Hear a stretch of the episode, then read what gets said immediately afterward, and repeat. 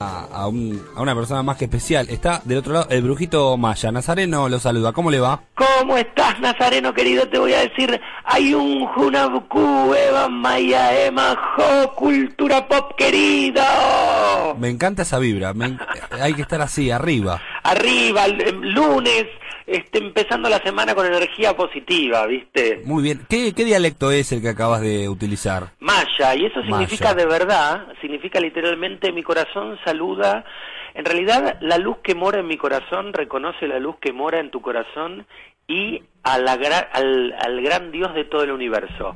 Para ellos, Hunabku, que era un dios de ellos, la traducción de Hunabku es dador de forma y movimiento. Y es como el creador, el que le dio forma y movimiento a todo el universo material. ¿Qué, En qué Maya bien. posta, ¿eh? Posta, posta, ¿eh? Me encanta. Bien, yo le contesto en quichua una frase que yo utilizo como filosofía de vida, que es cuyay ni yachay vaya. No, no se ría, que es verdad. Y trato de cuidar de vez en cuando, ¿viste? Cuando, cuando se puede, se hace, ¿viste? No, no, no, no. No, no, es cuyay, cuyay. Ah, ¿cómo? Repítamelo. Cuyay ni yachapaya. Me encanta. Y esto- ¿Qué- esto- qué significa esto? Esto es amor, fe y cultura. Ah, me, me lo tiene que mandar por... Le prometo que si me lo manda por el correo de Facebook, yo me lo estudio y lo repito en próximas notas en, en todos lados. Me encanta. Ya me ve con el cocinero en Canal 9 diciéndole, este, culiá, chapá y no sé qué más. será. Yo me lo estudio bien. Está Le bien. prometo que me lo estudio bien. Puede ser, está bien, cuyay chapá puede ser también una filosofía de vida Es una interesante. filosofía de vida, ¿viste? La religión más antigua del mundo. pues sí, sí, puede ser. Tendríamos que... eh, Podría ser una religión de verdad, ¿no? Que Yo tenemos el propongo, cristianismo... Hay que, viste, hay que desacralizar las, las estructuras espirituales, este, y en serio, hacerlo más cercano, viste. Yo creo que Dios mora y está en todo, en todos lados, viste. No podemos, este, encerrar a Dios en una iglesia. No, Tenemos que encontrar a Dios en la sonrisa de cada uno de nuestros hermanos. sí, eso es, es lo que profesaba Jesús, pero bueno, después el hombre hace lo que se le canta al ojete, ¿no? Y seguimos más o menos en tema. Sí, sí. sí. Siempre, nunca hay que irse de tema. Hay, hay, hay- hay sonidista, vamos a estar con el pip a full, ¿eh? Sí, no se preocupe porque a mí me lo ponen todo el tiempo. Soy una persona que se va rápido al pasto. Bueno, me, alegro por usted que se la pongan todo el tiempo. ¿eh? Bien. Dichoso de usted. me encanta, me encanta esta nota. La, es la- una nota más, eh, iba por otro lado la nota. De hecho, el productor me pidió. No, esta me gusta más, ¿eh? ¿Esta le gusta más? Sí, sí, sí. A mí también, para un lunes este pinta así, ¿viste? Aparte una a la familia, esta nota, ¿me entendés? El marido, la mujer que está en la oficina, escucha Radio Baile, se pone cachondo, llega y le dice, vieja, mandémosla a los chicos con la abuela, ¿viste? Sí, señor. Claro, no, nene, no te, andate a jugar un rato al cuarto, le dice el, el marido a, la a los chicos. Me encanta, me encanta. Bueno. Eh, vamos, igual vamos a... Vamos, a- vamos, vamos, vamos. No, igual seguimos, ¿eh? No, no, no nos vayamos de tema porque me encanta. Eh, bueno, pará, no dije nada, no me pongas el pique, no dije nada todavía. Pero, pero porque leyó mi pensamiento. Bueno, ajá, porque puede como ser. vamos a hablar de política, si hay alguien que siempre nos cogen, esos son los políticos. Eh, sí. Él me leyó, ese- me leyó el pensamiento y me puso el pip antes que yo lo diga. Todos los días sufrimos eh, eh, la cosa, violación, por decirlo de alguna manera, de los políticos. Cosas, ¿no es cierto? El camino espiritual de Macri, que se armoniza y libera los chakras. Una nota que está escrita por el señor Agustín Gullman para el portal de internet Big Bang. Eh, y habla de cómo el jefe de gobierno, hasta el 10 de diciembre, nada más por suerte, aunque venga su secuaz, el guasón, eh, es el camino espiritual, digamos, de una persona que para mí eh, es imposible que tenga un camino espiritual y si lo tiene, claro, no podía ser de otra manera que con el señor Sir Sir Sir Ravi Shankar, que para mí es como el chamullero número uno del mundo. ¿Usted qué piensa, Brujito? Yo lo rebanco a, a Ravi Shankar, ¿eh? De hecho, yo estuve con Ravi Shankar posta, te digo, ¿eh? Y ahora te cuento una anécdota personal, ahora, y, y después nos metemos de vuelta con Macri. Este, ¿Sabés que yo estuve, cuando vino la Argentina, que llenó en Libertador y La Palpa con 150 mil personas, no sabes la cantidad de gente que vino a meditar y gratuitamente. Nisman convocó más igual, ¿eh? ¿Quién? Nisman. Bien, y me parece bárbaro también que el pueblo salga a la plaza a, defender la justicia, a defender la democracia, me parece maravilloso. Pero volviendo a Ravi Shankar, vos sabés que primero me parece maravilloso, vos, y este, te lo digo en serio, Nazareno, imagínate este, 150 mil personas irradiando más allá de, de, lo, de la figura espiritual, que 150 mil personas se junten para pensar en positivo y para tirar una onda de paz es muy es una energía muy grosa. Nosotros somos energía, ¿entendés? Y todo lo que pensamos lo manifestamos en nuestra vida. 350.000 personas pensando en paz generan paz. Eso por un lado. Por el otro, yo estaba convocado este en, en ese, en por esas fechas se hizo Fevida, que fue una gran fiesta de la espiritualidad que se hizo en el predio este, que está detrás de la Facultad de Abogacía, lo que lo que antes era la Feria del Libro, sí, sí, donde vinieron los los exponentes, vino Miguel Ruiz, el, el de los acuerdos toltecas, vino las figuras más importantes de, de, espiritualidad del mundo, entre ellos Ravi Shankar. Como yo también daba una conferencia, porque yo también soy una figura espiritual, entonces mm, tenía el acceso al VIP porque era parte de... Salía uno y entraba otro, salía eh, Ravi Shankar, entraba yo. Entonces me lo crucé. No te puedo explicar la energía, la energía de verdad, está cerca de él, que tiene Ravi Shankar. Te lo digo de verdad, no te estoy verseando, Nazareno. Le creo, le creo. Si usted me habla así, yo le creo. Estuvo, estuve yo durante tres horas que no podía parar de reírme. Me dio como un shock de endorfinas, ¿me entendés? Y estuve como un catapultado en un estado de felicidad de tres horas que no trataba conscientemente de decir, Gabriel, iba por la calle, Gabriel, pará de reírte porque pareces un pelotudo. ¿Viste? ¿Viste como en las fiestas que se empiezan a tentar, se ríe uno y se ríen todos y tratan de parar y no se puede parar, que siempre hay uno que retoma la, la carcajada y se siguen riendo todos? Te juro que así quedé con un show anafiláctico de endorfina después de Ravi Shankar. Felicidad absoluta, yo lo banco. No, puede ser, no lo, no lo niego y, retomo lo que dijiste vos. Obviamente que 150.000 personas eh, respirando y, pensando en positivo debe ser una cosa de loco, linda de vivir. Hermoso. Y, claro, hay que despersonalizar, ¿no? No hay que idealizar tanto como solemos hacer los seres humanos. Porque para mí el problema que tiene la Fundación del Arte de Vivir es que, claro, todo Ravi Shankar, la meditación las hace Ravi Shankar y todo hace Ravi Shankar y otra cosita que, bueno, ya que estamos charlando y compartiendo. Pero me encanta, tengo hasta las 4 de la tarde, dijiste. Hasta las 4 de la tarde seguimos. Perfecto. Eh, mi acotación, porque yo tengo una de mis mejores amigas que está en la Fundación de, del Arte de Vivir. Ahora justamente está en, Canadá, que había como un congreso, no sé qué poronga había, muy importante y se fue para allá. Perdón, perdón por la palabra, justo el operador estaba ocupado y no tiró el pip. Bien. Eh, Nos debe el pip. Sí, no, no, tíralo ahora, así es, retroactivo, como la jubilación. ¿Está en eh, Canadá? Está, está en en un congreso muy importante. Yo aprendí muchísimo con ella y, me contaba, ¿no? La, las, eh, como los programas voluntarios que tiene la Fundación del Arte de Vivir, que me contaba de, de en zonas de guerrilla, en zonas de, conflictos, eh, por ejemplo, eh, musulmanes o terroristas en, en, en el Oriente.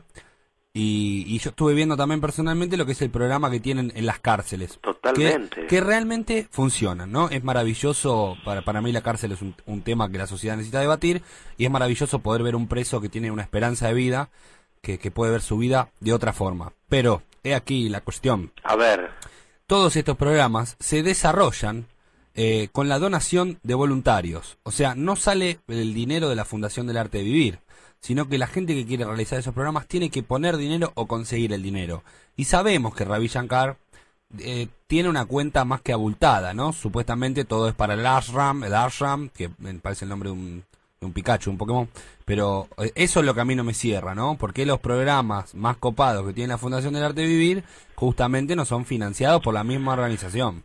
Mira, y, y, nos mezclamos con con la política, porque no podemos depender que todo ¿Viste esta cosa de que el Estado es la teta del pueblo? Entonces todos chupamos de la misma teta. Entonces se vacía. Es un momento que las arcas, ¿viste? No dan para todo. Lo mismo pasa con, con cualquier fundación. O sea, la idea es que cada en, mi opinión personal, que cada este, área de trabajo se autofinancie, porque sí, para este trabajo social banca la fundación, para este trabajo social banca la fundación, para este trabajo, entonces no da abasto la fundación y no solamente en la Argentina, pensá que es una organización que labura en todo el mundo. Entonces, por eso me parece a mí de que cada grupo, cada, cada trabajo social se autofinancia o buscan los fondos, a veces a través de empresarios e inversores que hicieron el trabajo del arte de vivir, este, les copó la onda y ponen mucha guita ¿eh? para financiar estos proyectos. Este, mm, yo, si bien no fui, yo me, estuve muy cerca con los chicos del arte de vivir cuando fue. ¿Te acordás cuando en el sur este cubrió se cubrió toda de cenizas en eh, San Martín de los Andes y todo. No te puedo explicar el laburo te digo porque lo vi con ellos eh, lo viví con ellos. Si bien yo no viajé viví todo el laburo que hicieron en el sur en el arte con la gente del arte de vivir allá en el sur, ¿no? ayudando a limpiar calles, a, a, devolverles la dignidad que habían perdido en los barrios más carenciados, tanto de Bariloche como de San Martín del Santes, porque no trabajaron con la gente de Guita o en los centros comerciales, laburaron con las poblaciones de bajos recursos. Así que me gusta que ese tipo de organizaciones estén haciendo ese tipo de trabajos sociales. Sí, bueno, no, eh, a ver, este programa es cultura pop y, si bien tocamos eh, diferentes temas, yo no soy particularmente el, el conductor, sino que estoy reemplazando al querido Sebastián Rufo. Y a partir de después de este programa lo van a echar, le levantan el programa, gracias a nosotros dos. No, y a ver, yo tengo mucha historia política, entonces tengo como eh, opiniones muy puntuales y veo la vida de una manera muy puntual. Estoy medio en contra del tipo de trabajo eh, solidario, me parece ¿Ah, una me parece una bosta. Mire usted, porque yo vengo porque yo vengo de la lucha social y yo diferencio eh, la solidaridad es para llenar un hueco propio y la lucha social es para llenar un vacío ajeno. ¿Se entiende la diferencia? Me encantó. repítamelo porque junto con el nombre en Cuyacha y Chapá voy a adoptar esto también. A ver, repítamelo. a me lo prendo. Le repito.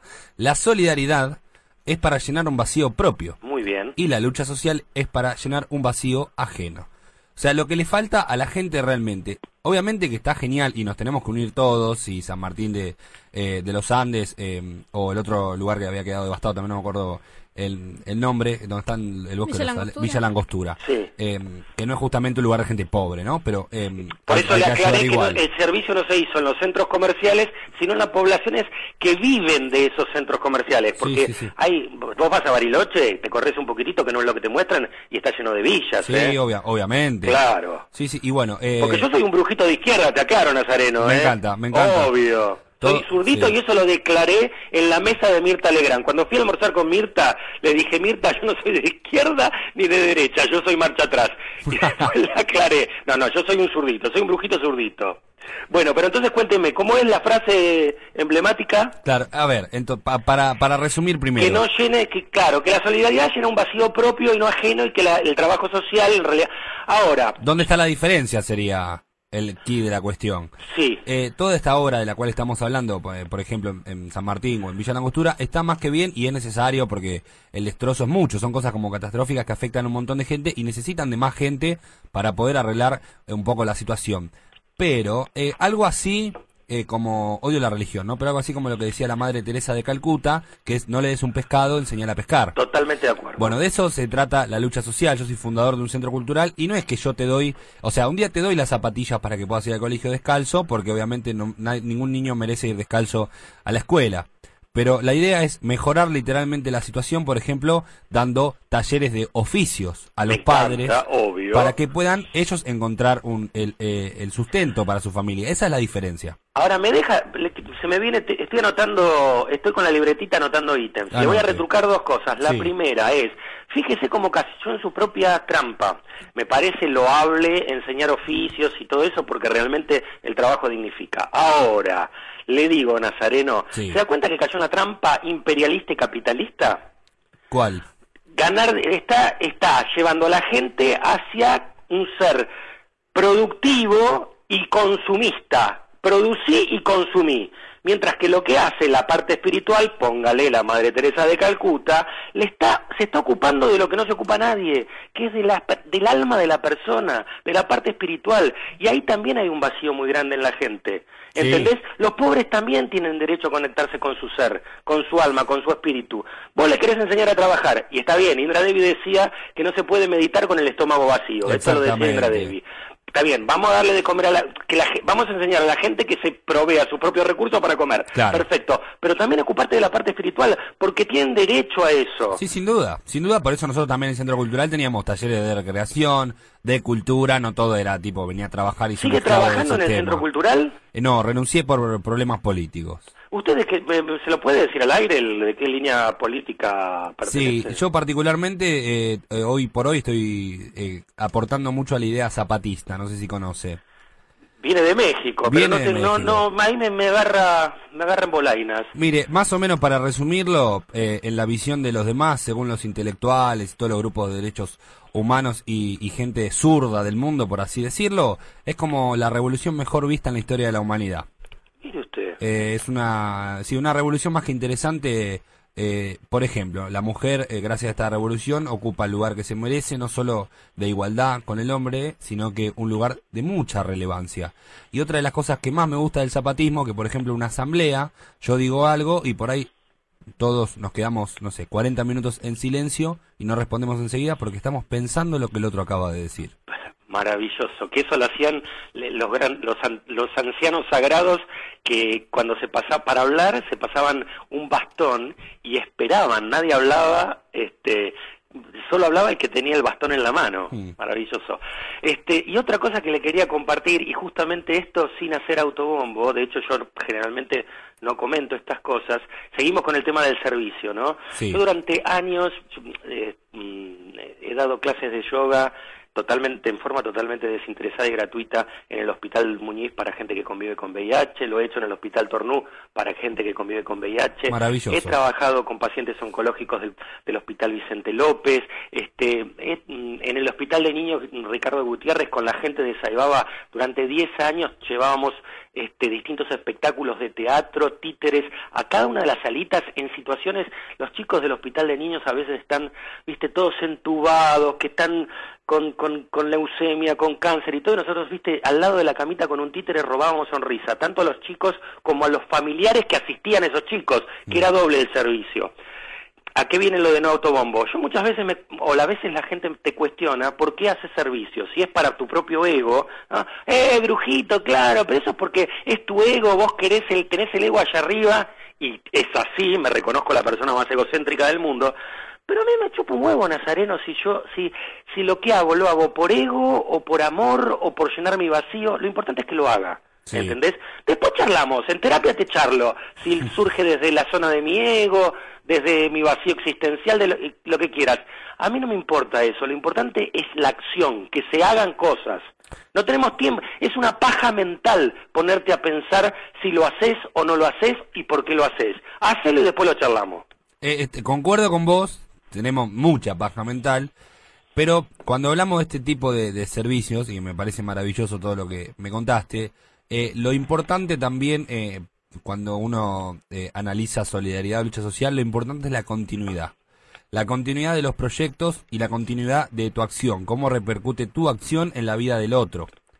Eh, y obviamente que vos vayas al ala eh, oncológica de un hospital de niños y hagas que ese chico pase por el tratamiento de una mejor manera, va a, va a repercutir por siempre, digamos, en ese niño. O sea, es una acción que continúa en la vida del otro. Totalmente. Bueno, ahí para mí también hay otra de las diferencias entre la solidaridad y la lucha social.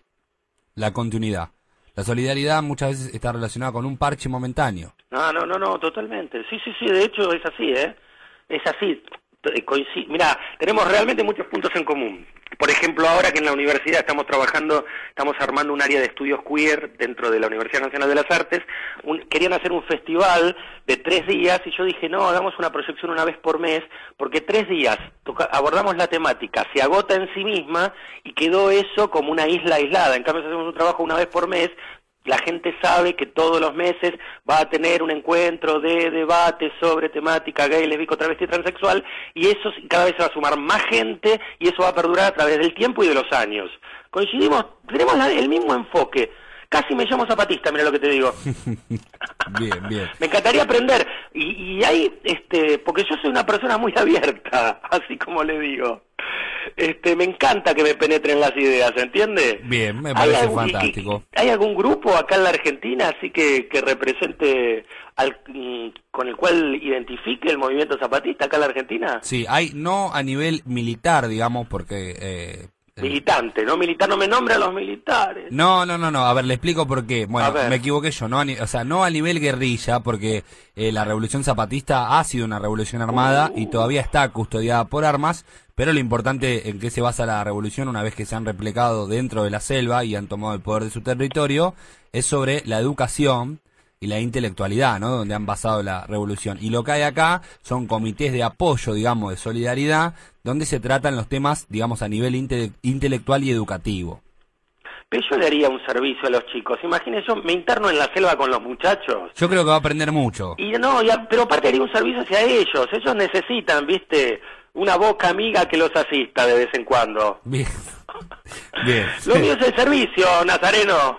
Yo soy un hombre dedicado al pueblo. Eh, es- está muy bueno, está muy bueno. A ver, quiero hablar un momento. Hablemos, hablemos. Porque Igual interesantísima esto, esta charlita. ¿eh? Me parece que hicimos, que activamos un montón de neuronas en los oyentes. ¿eh? y, y sí, eso está bueno. A mí me en vez de la paja Ah, repetitiva de los medios de comunicación que hablan si Macri tiene un, poli- un brujo o no tiene un brujo, ¿no? Sí. Recién activamos un montón de neuronas en la gente. muchas gracias, Brujito, por decir eso. Claro. Eso es a lo que yo me dedico y me critican mucho en este espacio. Canta, no, no, no. Es que es lo, es lo que hago yo, si vos querés. Yo soy, yo soy un guerrillero encubierto, Nazareno, te lo digo de verdad. O sea, la gente compra. Yo entré en el sistema, en el Star System, ¿no? Sí. Soy parte del sistema, pero soy como un virus en el programa del sistema, ¿entendés? Yo lo que vengo es a desactivar el sistema, dentro del sistema. ¿Se entiende? Sí, la sí. gente, yo entré al sistema, a este sistema de que todavía no se dieron cuenta cómo. Hace 20 años que estoy en los medios de comunicación, todavía no, no lo entienden, ¿entendés? No saben cómo está el brujito Massa. No, bueno, algo debe haber. ¿Qué? Algo tiene no, que no, ver. yo creo que estoy porque no me entienden todavía, ¿viste? Entonces me siguen invitando para ver si algún día me entienden de qué va la cosa. Y una vez que estoy adentro, desactivo, ¿viste? Así todo el virus y entonces así le, le revoluciona la cabeza a la gente. Hay que revolucionar. Y entre frase y frase te, te, te, te pongo una que si estabas un poquitito atento, la agarraste. Exactamente. Siempre que estar analizando los discursos porque en el medio ahí se cuelan cosas todo el tiempo. Claro. Bueno, yo quiero Bueno. saber algo. A ver. ¿No? Eh, más allá de que sea un tema mediático. Para vos, eh, Mauricio Macri, ¿puede ser una persona espiritual? Yo creo que básicamente todos, como te dije recién, todos tenemos la luz, este, todos somos luz. Todos somos buenos hasta que se demuestre lo contrario. Todos somos luz. Lo que pasa es que muchas veces hay muchas capas de cebolla que están cubriendo esa lucecita que está en el centro de tu corazón. ¿Entendés? Sí. Todas las personas son espirituales y de hecho, este, tenemos que tratar de volver a conectarnos con esa fuente. Mauricio Macri, por supuesto, es una persona espiritual como lo es este Nicolás del Caño. Qué lindo que está Nicolás del Caño. Veo los afiches en la calle y me caliento, te juro. Es Eh, un pibe fachero, sí. fachero. Yo cuando lo entrevisté le, le- le dije, tipo, la persona que más suspiros des- despierta dentro de la izquierda porque la gente está como loca. Más chico muchacho. era me- medio nabo, ¿viste? No. Tiene carita de nabo el chico. Sí, sí, sí, yo lo veía medio coloradito hace unos cinco años atrás, pero lo agarró justamente el Star System, lo luqueó, le puso la barba, le planchó el pelo, le peinó el jopo y lo hizo como una estrella de Star System ahora, Nicolás. Ah, ah, sí, le hace igual eh, una afeitadita más, creo, para que tenga la barba un poquito más consistente y, y el pelito habría, habría que Y hacerle algo. Recalde también me encanta. A mí Recalde, a mí me calienta, porque viste que estaba entre Recalde y Randazo. Randazo me da muy flaquito, no me calentaba. Pero Recalde me calentaba. Bueno, pero sí, todos son espirituales. Recalde, este, hasta el bigote de, ¿cómo se llama? Este, Aníbal Fernández. también es espiritual. Aníbal Fernández también mora, tiene Dios en su corazón.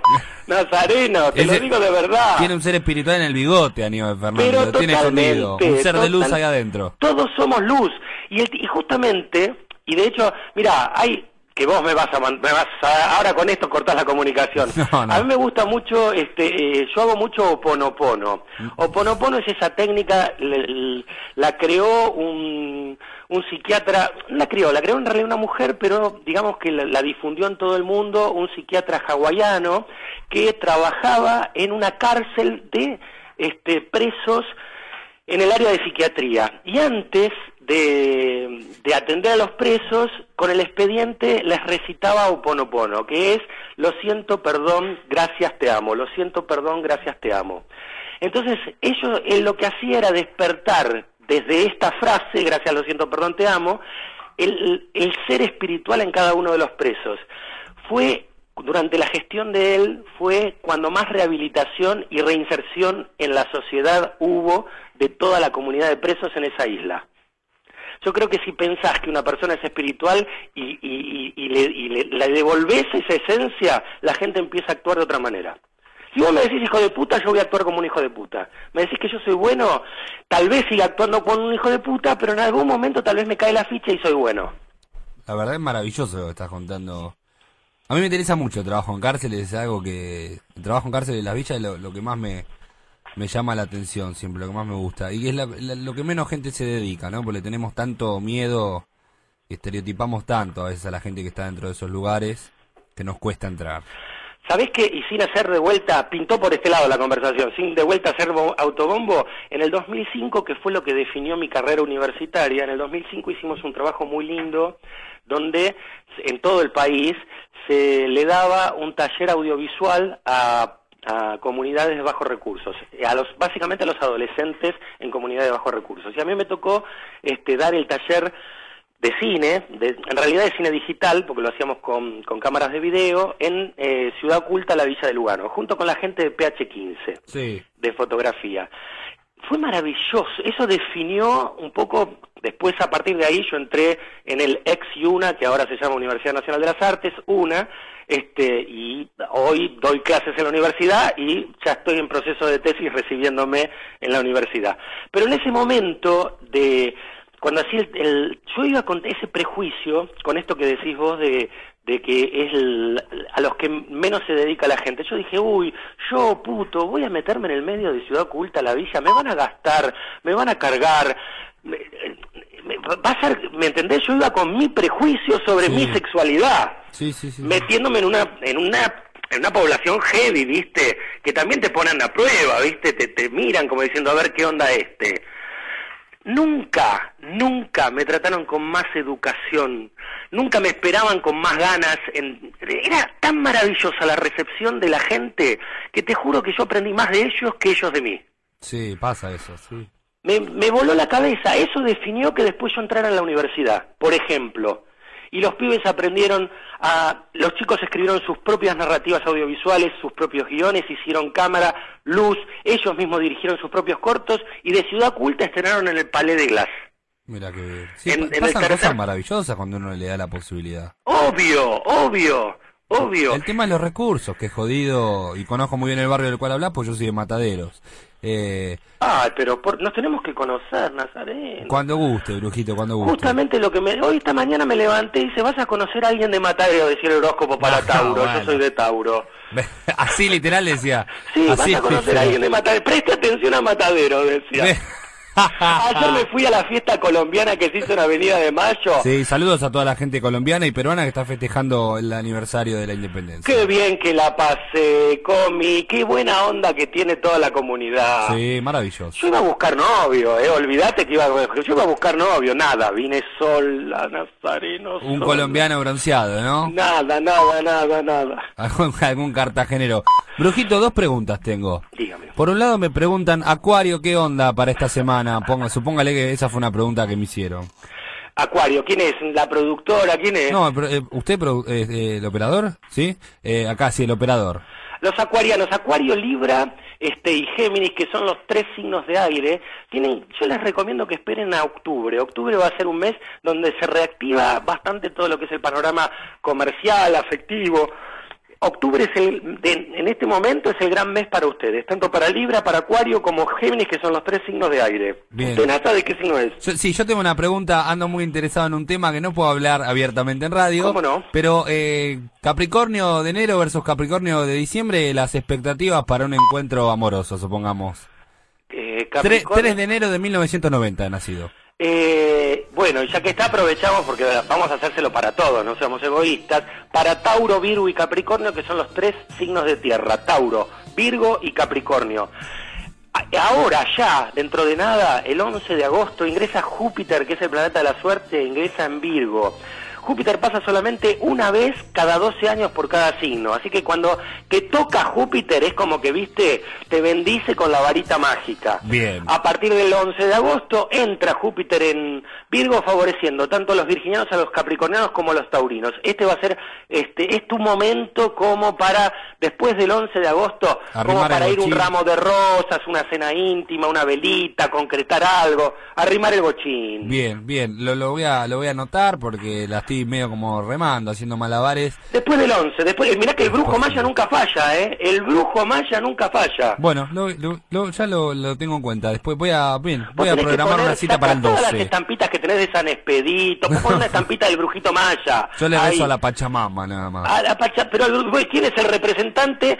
Yo digo que como este el- la, en la República Argentina no les daba el, el, el quórum, el karma para tener un saibaba, me mandaron a mí que soy Latinoamérica. ¿Y dónde lo ponemos al brujito maya? Que vaya a Latinoamérica que es un brujo tercermundista, ¿viste? Está bien.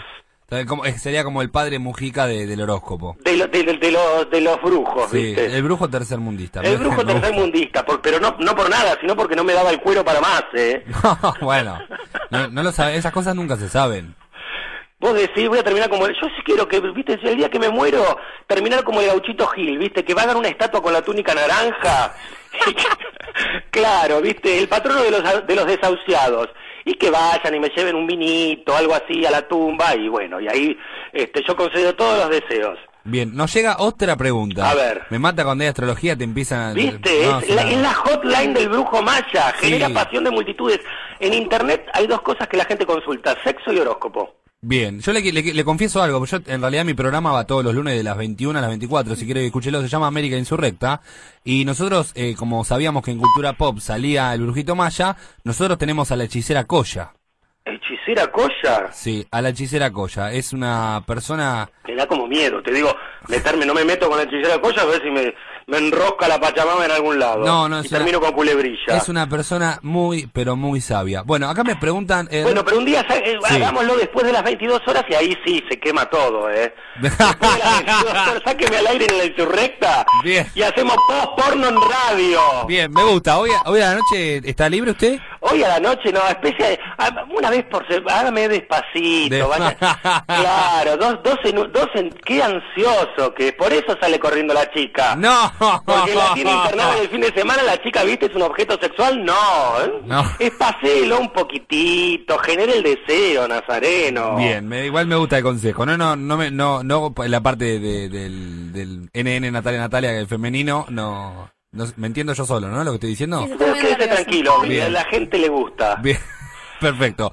Eh, no, eh, con respecto a la parte sexual eh, de esta chica NN Natalia Natalia, no, así, manifiesto el deseo, no hay que hacerse esperar, no pasa nada. Pero bueno, contra la radio es, es otra cosa. Pero bueno, para la semana que viene le vamos a pegar un, Me encanta. un llamadito y le enfrentamos con la hechicera Coya y aprendemos el Por favor, hacemos un, un tete a tete con la... Bien, y la última Un tete a pregunta, tete con sí. la- Sí. Y la última pregunta me llega, eh, Géminis, me- repítanme, porque me están volviéndolo. Sagitario, casa en Géminis, quieren saber. Sagitario en casa en Géminis es un invento, ¿eh? Ah, bien, no sé, me... Debe ser ascendente en Géminis, Asce- ¿será ah, eso? Ascendente, sí, puede ah, ser. vio, vio, vio, vio. A mí me Sabe, pasan, el tanto brujo sin- Maya sabe sí. astrología, ¿eh?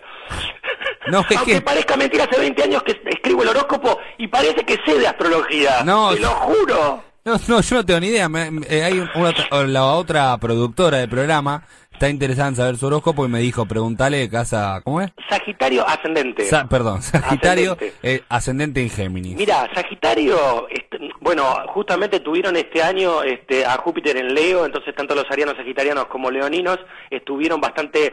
eh, de hecho, fue un año que jugó de- en dos aspectos. Fue un año de desprendimiento, donde soltaron un montón de cosas para que se generen cosas nuevas.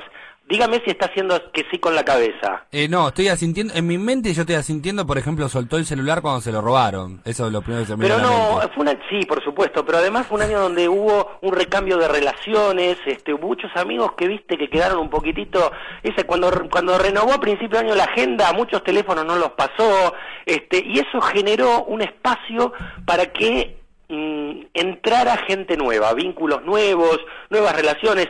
También desde lo laboral dejó de invertir tanto los geminianos, leoninos como arianos, estamos hablando, así le hacemos a todos los oyentes. Este, las cosas que no funcionaban, viste que a veces en algunos proyectos laborales te, un poco te encaprichás de que querés que algo salga, y si no sale, no sale. Entonces dejar de ponerle energía a algo que no funciona para empezar a escuchar y a percibir por dónde va la vida, ¿me entendés? Eso es lo que está haciendo Sagitario. Y la historia Sagitario-Géminis son opuestos complementarios. Géminis es el opuesto a Sagitario. Entonces un poquitito es la gran lucha de ella, ¿no? Está ella, a veces ella luchando con ella misma. Sí, pues algunas cosas estuvo sintiendo con...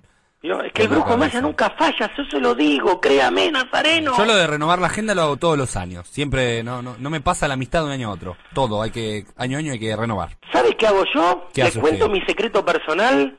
Yo no paso los teléfonos, sino que los paso cuando los necesito. O sea, por ejemplo, eh, a principio de año, en enero, la agenda está, los números de teléfono están vacíos y si te tengo que llamar a vos, Nazareno, voy a buscar tu teléfono en la agenda anterior y te escribo en la agenda nueva porque necesité tu teléfono. Y así se va llenando la agenda, los nuevos números. Desde la necesidad, desde a quién realmente llamo por teléfono. Es, me gusta también. Es un sistema bueno, porque quiere decir que no tenés teléfonos al pedo, sino que tenés los teléfonos a los que llamás y no otros. Hay, hay, hay que tenerlo en cuenta, ¿eh? Claro. Es una filosofía, demuestra mucho, yo lo estoy pensando interiormente, no sé si la gente acá le da el cerebro para pensar, ¿Le, da? ¿Le da? Yo siempre lo pienso eso. Bien, perfecto. Que uno tiene las relaciones que tiene por cuestiones de beneficio. Ahí va, Guadalupe Girón al aire, brujito. ¿Cómo anda Guada, mi amor? Como la Virgen de Guadalupe, seguimos con México y los zapatistas. De Virgen no tiene nada, me parece, la chica.